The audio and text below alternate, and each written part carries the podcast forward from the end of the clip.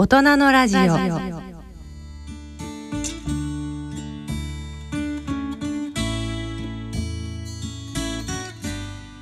大人の科学のコーナーです。このコーナーでは日経サイエンス副編集長の出村正明さんにご解説いただきます。出村さんよろしくお願いいたします。出村です。よろしくお願いしますえー、さて今回は1月25日に発売されました、はい、えー、日経サイエンス23年の3月号の中からご紹介いただきたいと思うんですけれども、はい、まず表紙なんですが、はい、なんか可愛らしい馬のような イラストといいますか。これはですね、あのリャマという動物なんですけれども、この動物のですね、まあ地上絵がこのあのペルーですね、ペルーのその大地の山の斜面にですね、こういくつものこのリャマたちが描かれているというそういう地上絵の写真になります。あのナスカの地上絵っていうのがですね、まあ、今回、あの一番のこう売りの特集でして、はい、まあよくあのコンドルの絵みたいなあのーはい、大きな大地に描かれたコンドルみたいなそういうイメージがあると思うんですけど、はい、あのー、最近になってですねそうではないもうちょっとその別の地上絵というのがたくさんこう見つかってきてですね、あのー、山形大学の酒井正人先生が率いる研究チームがあの、はい、この地上絵を発見したんですけれども、はい、この地上絵研究の最前線というのをですね、はい、あの今後ではお届けするというそういう特集になっています。なるほど。それでこの表紙なわけですね。そうなんです。はい。で、え今回はまあこの3月号の中からいろいろちょっとダイジェスト的に記事をご紹介ですね。はい、いただきたいと思うんですが、まずはそのナスカの地上絵新発見の記事なんですけれども、はい、それがまあメインの特集になっているわけですよね。そうですね。はい。あのー、今回ですねその もともとまあナスカの地上絵ってまあ大きい地上絵がたくさん見つかってたんですけれども、はい、それがまああのー、まあ初めて地上絵が見つかったのって100年前ぐらいで、その時からですね、あのだんだんまあ地上絵の発見点数って増えてるんですけど、うん、まあ当たり前ですけど大きいものはめちゃくちゃ大きいものはすぐに見てわかるから、早く見つかったんですね。はい、であの最近になって見つかってきたものっていうのはこう50メートル以下のサイズぐらいの結構小さい地上絵で、はい、こうなかなか、まあ、飛行機で見たりとかあるいはこう地上を歩いたりして調べるんですけど、はい、なかなかそれでもなあのすごい広いんですよこの地上絵が描かれてる大地って。はい、なのでその今まで気づかれずになかなか見つかってこなかった地上絵っていうのがこう、まあ、今たくさん見つかってきていてですね。でそのたくさん見つかった地上絵っていうのをこうよく見てみると、はい、その小さな地上絵最近見つかってきたその小さな地上絵っていうのは時系列的には、はい、むしろその大きな地上絵よりももっと昔に描かれていたっていうことが分かっていて、はい、まあ、だからまあだんだん大きくなったのか、まあ、どこかの時点で大きくなったのか、はい、あのー、2,000年前ほどにはその小さい地上絵が描かれていてそれがそこから数百年経っていくと大きな地上絵になっていくんですけどもそういうことが今分かってきたんですね。でその地上絵とこのナスカのその地上絵が描かれている大地の中に、はい、その一つを鍵を握る河内神殿というですねその神殿ですねこう祭礼を行うような、はい、が見つかっていて、どうもこの神殿といろいろ関係があるんじゃないかっていうことがですね今言われてきていて、はい、あの特に面白いなというのがですね、うん、今の現在の現地のそのペルーの人たちのその文化を調べていくと、うん、その家畜飼ってる家畜に少しこう文様をこう描いたりしてそれでこう、まあ、あのたくさん子供を産みますようにとかそういうふうにこうお願い事をするそういう祭礼というか儀式があるんですけど、はい、そういう儀式と当時のこの2,000年前の地上絵との間に結構あれ近い文様が使われてるなみたいなそういう話もちょっと分かってきていてですね、はい、こうこの2,000年間のずっとこうまあ一つながりというか、はい、こう古代アンデスの人たちの心というのを、その探っていくことがどうもできるんじゃないかっていう今すごいホットな話題なわけですね、はい、まだまだじゃ解明途中と言いますまだ解明途上なんですよね、はい、なんですけれどもその今これ世界で山形大学のチームだけなんですよ。その現地のこの調査が許されてるのが。え世界で世界でなんです。はあ、はいなぜか日本の山形大学の、ね、ずっとあの長年研究をしてきていて、はい、もともとでそれをそのペルーの現地からこう認められる形であの山形大学が中心となって研究を進めてくださいというまあお墨付きというかですね。あの研究の許可を得て。でそこにまああの当然海外のさらにそのヨーロッパとかそういう他の国の研究者も一緒に入った国際チームとして動いてるんですけども、はい、一番中心になっているのは日本の山形大学なんですね。そうなんですね。じゃまだまだこれは目が離せない研究ですよね。そう、ね、非常にこれからどんどん面白くなっていくところじゃないかなと思います。はい、そんなホットな話題が特集にありまして、次ももう一つ特集で、新たなバイキング像。はい、ということなんですが。今回すごくあの歴史にすごく振っているはい。そうですね。歴史。はいあのですね、はい、あのー、まあバイキングっていうふうに言うとですね、うん。はい、こう海のこうまあ荒くれ者たちっていうこうまあ怖い人たちという、はい、そうですね。そういうようなこうイメージでよくその昔の映画だったりこう、作品だと描かれたりしがちなんですけども、それがそうじゃなかったかもしれないよっていうことがまあ今分かってきつつありますというそういう話でして、そのこれ表紙を見ていただくとですね今回の雑誌の表紙を見ていただくと、あのヴィンランドサガというですね、はい、漫画のロゴマークがこれ出てるんですけれどもあのー、このヴィンランドサガがですね、あのー、実は今月からアニメーションの第2期の放送というのが始まっていまして、はい、でそのこの作品の中で時代交渉をですね担当されているのが、立教大学のこの小沢実先生という方でして、はい、この小沢実先生にですねご協力いただいて、はい、この今言ったバイキングのこう新しい側面どういったこの人たちだっていうふうにこう理解がどんなふうに進んできているのかということをですね、はい、その歴史学の進展というのをこう説明していただいたという記事になります。なるほど、これもまた興味深いですよね。実は違う略奪だけじゃなくて、そのある面では商人として、はい、そのしかも国際的な商人としてそのすごく広いこう海を越えて、はい、中央アジアからずっとこうヨーロッパをこう西にたどっていって大西洋を挟んで北米大陸までその含む大きな広域のネットワークを彼らが築き上げていたっていうことですとか、はい、あと彼ら自身がそのパイオニア新しいその土地を目指して、新しい自分たちの暮らす土地を探して、その旅をしていたっていうそういう側面があるっていうことが今見えてきていて、はい、で実はそのことっていうのはこの今言ったアニメーションの「ヴィンランドサガ」っていうかこの漫画あの雪村誠先生という漫画家が書かれていてめっちゃ面白いんですけど。そうなんです。読んだことないのでちょっと読んでみようかなって今思いました。今26巻まで出ていて全部私も買ったんですけど。すごいさすが出村さん。はい。あのなんだろう漫画の中で描かれる壮大なストーリーが、はい、単なるその空想の物語じゃなくて本当にその過去と生きてきたこのバイキングの人たちの生き様っていうのをいろんな方向からスポットライトスポットライトを当てたそのなんというかあのー実際の彼らの生き様自体がこう描かれた作品だということでですね、はい、ちょっと今回のこのあの日経サイエンスと、ぜひあのあ今までヴィンランドサガ読んだことないよという人はですね、はい、一緒にこう全部まとめてこう読むと、はい、読んで い。ただけると、い、いですよね。嬉しいなという特集ですね。はい、そうするともちろんアニメも見ていただいて。はいわかりました。なんか深く知れそうだなという気がしました。他にもねなんかあの女性が結構経済を動かしてたじゃないですけど、女性の布がねあの貨幣として使われていたお話とかね結構女性にとってもこう興味深いというすごくこう考古学というか、その歴史学ですね、はい、その見方というかやり方が変わってきていてやっぱり昔はその男性の研究者ばっかりだったので、はい、この研究に携わるのが。そうするとその、そういう男性が昔行っていたであろう仕事というところにばっかり注目が行きがちだったのが実はそれでは全然見えてない側面がたくさんあったよねっていうことが、今その歴史学にその女性の研究者がこう加わることで、みんなその今まで私たち一部の側面しか歴史の一部の側面しか見えてなかったよねっていうことがこう分かってきていてっていう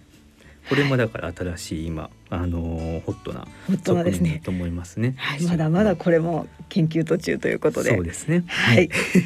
さあそしてそんな二つの特集の他にも、はい、えっ、ー、と生態学光の拡大をストップという記事がありました。こちらは？こちらの記事はですね、はい、あのー、実際のページめくっていただくとですね、うん、あのー、すごくきらびやかな、美しい夜景の写真アメリカの夜景の写真がいっぱい載ってるんですけれども、ね、あの夜景っていいよねっていう記事ではなくてですね、はい、ないんですよね。逆なんですね、あのー、ここのですね記事にこう今書いていたかな。あの北米で全体で見るとですね、はい、こう天の川を見ることができない地域に住んでる人たちっていうのが人口何パーセントぐらいいるかというと、はい、まあ80%は天の川が見えないような夜が明るすぎる場所、つまりだからまあ都市の中に住んでいるっていうことがまああの分かっていて、そういう報告があって日本も実は7割人口の7割は天の川の見えない地域に住んでるんですね。はい私もまあそうなんですけど私もそうです。はい、でそういうその明るすぎる夜っていうのが、こう直接的にはそのまあ天体観測とかに影響あるよねっていうのはそれはまああの言われればすぐにそうだねっていう話なんですけど、どうもそれだけじゃなくてその昆虫の生態だとか、あるいはこう魚の生態とか、夜に行動する生物に対してあれ今明るいから違うんじゃないかっていうような形で、彼らの生態に影響を与えてるんじゃないかっていうことがいくつもこう報告が出てきていて、でそれであればその光夜が明るすぎるというのもいわゆる一種のだから公害のそのだから空気を汚すとか水を汚すとかと同じように公害の一つとして捉えられるんじゃないかっていうふうに言われてきてます。でじゃあその実際にそういう明るすぎる夜っていうのを少し是正していこうじゃないかっていう活動も今その欧米を中心に始まっていて、はい、その様子というのをあの報告したリポートですね。はい、はいね、夜の闇を守るってなんかこうなかなかね考えつかなかったというか。そうなんですよね、ね、なんか明るいっていうことはいいことだっていうのがやっぱりみんなずっとこうそう思って、はい、はい、思ってしまいがちですよね、えー、明るいと気持ちも明るくなるような気がするし。でも本当にね深刻な生態系の影響っていうのがあるというようなお話が書かれてますね。うん、はい、そして続いてはまだまだありますね。はい、えっとこれ私すごく興味深かったんですけど人工知能人間並みには程遠くというあれ？という AI は最近 AI の話って話題こと書かなくてこうこんなこともできるあんなこともできるっていうそういう割と AI すげえっていう話がいっぱいあるんですけれども、ね。はい、あの意外なところですぐあのつまずくよっていうことが、まあ、この記事のメインのあのメッセージで、はい、あのこの記事の実はタイトルがですね「人に乗った馬を描けない AI」っていうので、はい、人に乗った馬を描けないこれあの馬に乗った人じゃないんですよね。はい、そう、ね、人の上に馬が乗っている。なるほど。これちょっと想像してみてください。はい、あの想像してもらうと、あ、なんか人がなんか。あのー、地面に膝ついててその上に子馬かなんかが上にこう遊んでじゃれて乗ってるのかなとか、はい、まあ言われたら想像できますよね。できますね。はい、でもこれ今人工知能でその文字を入力するだけでイラストを描ける AI ってあの、ね、いろんなものがあるんですけど、はい、それらにこう人に人の上に乗った馬を描いてくださいっていうふうに、はい、あのー、お願いの文章を出しても命令文を出しても、はい、ことごとくすべて馬に乗った人の逆になってしまうわけですね。いわゆるもう見慣れた馬に乗った人の絵だけが出力されるんですね。これはあの私自身もいろいろやってみたんですけど実際に。実際に AI に命令して、はい、人が下で馬が上ですよとか人の背中に馬が乗っていますとかいろいろこう注釈文つけても、はい、ことごとく全部無視されてひたすらあのもうあの競馬のシーンみたいな感じですよね。こう馬に人が乗ってるし,、しか出てこないと。これなんでなんだろうっていうのはいろいろ解釈多分その理由というのはあのいくつかあると思うんですけれども、はい、そのそもそもだからこういうそのあなんでそれができないんでしょうみたいなことが AI まだまだいくつもこうあちこちに落とし穴みたいに存在していてでそうすると何でもできるよっていうふうに言って宣伝して、はい、その盛り上げるのももちろんこう AI の研究って大事なんですけど、はい、そういう落とし穴をちゃんと埋めていかないとそれこそ自動運転車走らせたらこういきなり何か思いもやのところでこう事故を起こしちゃったっていうふうなあのことでは困るので、はい、もっとその何と言うんでしょうか。あの宣伝するだけではなく AI ってすごいねっていうふうに盛り上げていくのと同時に、はい、あのー、もうちょっとこの技術について注意深くいないといけないですねっていう。ことなんですよね。ですねなんかやっぱりこれができたあれができたっていうとそういう華々しいものに私たちってどうしてもこう飛びついてしまいがちですけれども、うん、そのできないことがあるっていうところをしっかり私たちも理解して、まあ、基礎的な部分といいますかそういうところを埋めていかないとやっぱり実用化っていうのは難しくなってきますよね。なるほど。私も反省する部分がたくさんある 記事です。はい、さあそして続いてはですね今度はこれはね今も話題になってますが発達育児に対する国の責任という記事です。これはですね、はい、あのアメリカでの話にはなるんですけれども、はい、まあ簡単に言うとですね、はい、アメリカで行われている子育ての支援っていうのが全くダメですよこれはっていうあのそういう指摘をしている記事になるんですけれども、はい、それがそのそういうなんて言うんでしょう育児の支援がなかなか足りてないよねっていうことは今までもいろんなあの文脈で語られてきたことではあると思うんですが、ちょっとこの記事が違うのは、はい、神経科学の目線から見ていて、はい、その子どもの脳の発達っていうのを、うん、そのいわゆるその学力のテストをやるとかっていうだけじゃなくて、はい、脳の中をあのファンクショナル MRI とかって言ってその頭に別に傷をつけずに頭の中でどんなふうにこう神経がこう活動しているか、はいあるいはその脳の発達がどう進んでいるかっていうのを見ることができるそういう技術が今進歩してきてるんですけれども、はい、そういった技術を使ってその子どものその特にだから小学校に入る前のこの幼児のその子どもたちの脳を見てみるとその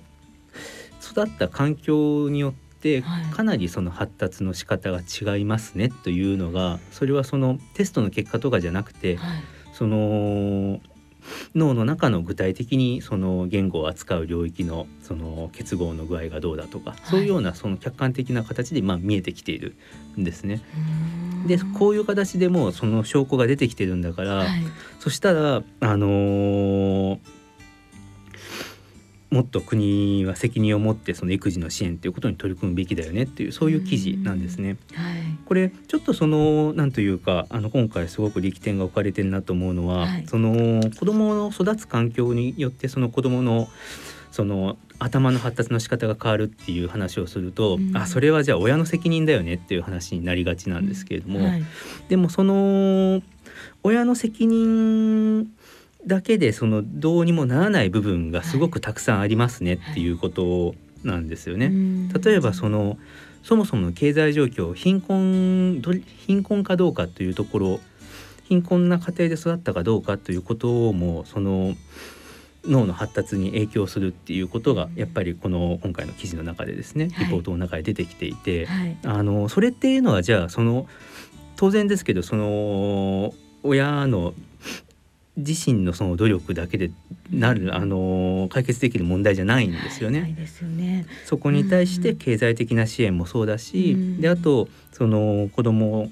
子供と今後だから、えー、幼児とのコミュニケーションをすることが大事だねっていうことがやっぱりこういった神経科学の研究家も見えてるんですけどそのコミュニケーションを取るっていうことだって、はい、じゃあコミュニケーションを親が子供と取ろうと思ったらちゃんとその有給の形でその育児の休暇が取れなきゃいけないし、はい、でその親自身も経済的な不安のない状態で子どもと接する、うん、ストレスの少ない状態で接するようにできないといけないし、はい、その環境を整えるのはそれは社会全体の責任だよねっていうことを強く強調する記事ですね。はいね、なんか今日本でも本当に少子化対策とか政策取られてますけれども、えー、やっぱりこういった科学的根拠みたいなものとかとこう一緒に考えて本当の意味でこう長期的な視点で何が必要なのかって考えていくってすごく大事なことだなっていうのをそうなんですよ、ね、はい、私もこの記事を読んで、うん、これは私本当にすごくこうあの心打たれたというか、はい、すごい記事だなと思いましそこにそういう神経科学という目線でそういう議論ができるようになってきてるっていうことがやっぱりまた一つその方向が変わってきてるなと思うんですよね。はい、そうですね。うん、はい、まだ、もうまだ、まだ、まだ、まだあります。もう一つあります。もう一つ、ね、もう一つ、えっ、ー、と、今度は国防重い任務。こちらは？これはですね、はい、あの核融合点火施設の、えーと、研究施設の、えーまあ、内部の様子というのを写真で紹介する記事なんですが、はい、と言ったところでですね、はい、核融合点火施設それはなんじゃそりゃというふうにそうですね。初めて聞きました。はい。なると思います。はい、あのー、レーザー核融合、まあ、核融合というのはあのー、聞いたことがあると思うんですけれども、はい、この核融合の実験施設、なんですね。はい、であのー、まあちょっとそこの解説をし始めるとそここからさらにすごいなんかあの講義が始まってしまうのでね、長くなりそうですよね。ちょっとまあ、はい、割愛をすると、はい、最近そのまあ核融合まあだからエネルギーを取るエネルギーをまああの得るためのこう今はまだちゃんとは実現していない、まあ、新しい方法論的にはこの核融合でエネルギーを取り出せるはずだよねっていうことで今まあ研究が進んでる世界的に研究が進んでるわけですけども、はい、まあ、その核融合の実験施設ですと。はい、で、あのー、少し、あの先日前進するような成果も出てですね、あのー、とはいえそのなんて言うんでしょうかまだまだ全然それが実用化につながるっていうレベルではないこうまああのまだ地道な基礎的な研究をしている段階の、そのまあ遠い将来まあ遠いと言ったらあれかな。あの将来使われることになるかもしれない、はい、そういうエネルギー技術の研究施設だというふうに、はい、あの考えてください。はい、レーザー核融合のその実験施設なんですけど今説明をして、あの説明をした内容とは別の実は役割も持っていて、それというのがそのアメリカがその保有している核兵器ですね、核兵器のそのまあいざ動作させなければいけない時になったらちゃんと動くかどうかっていうことを信頼性を確認するための、はい、そのシミュレーション実験に、まあ、この施設が使われていると。まあ、だから核実験というのはもう今あのやってはいけないわけですね、ね。はい、基本的に。はい、でなんだけれどもまあそのすでに作って保有している核兵器がアメリカにあるわけです。はい、じゃあこれがそのどういう状況にずっと保管している間にどういう状況になるかとか、そのどう動作するのかっていうことはそれはまあそのちゃんと自分たちで分かっていなきゃいけないと。でそうするとでも爆発させるわけにいかないからっていうのでシミュレーションの実験コンピューター内でそういう爆発したらどうなるっていうのをこうシミュレーションするんですけれどもそのシミュレーションのためにですねいろんなこうデータが必要で、そのデータを取るためにこの今この核融合点火施設が、まあ、あのそのためにもまあ使用されているというそういう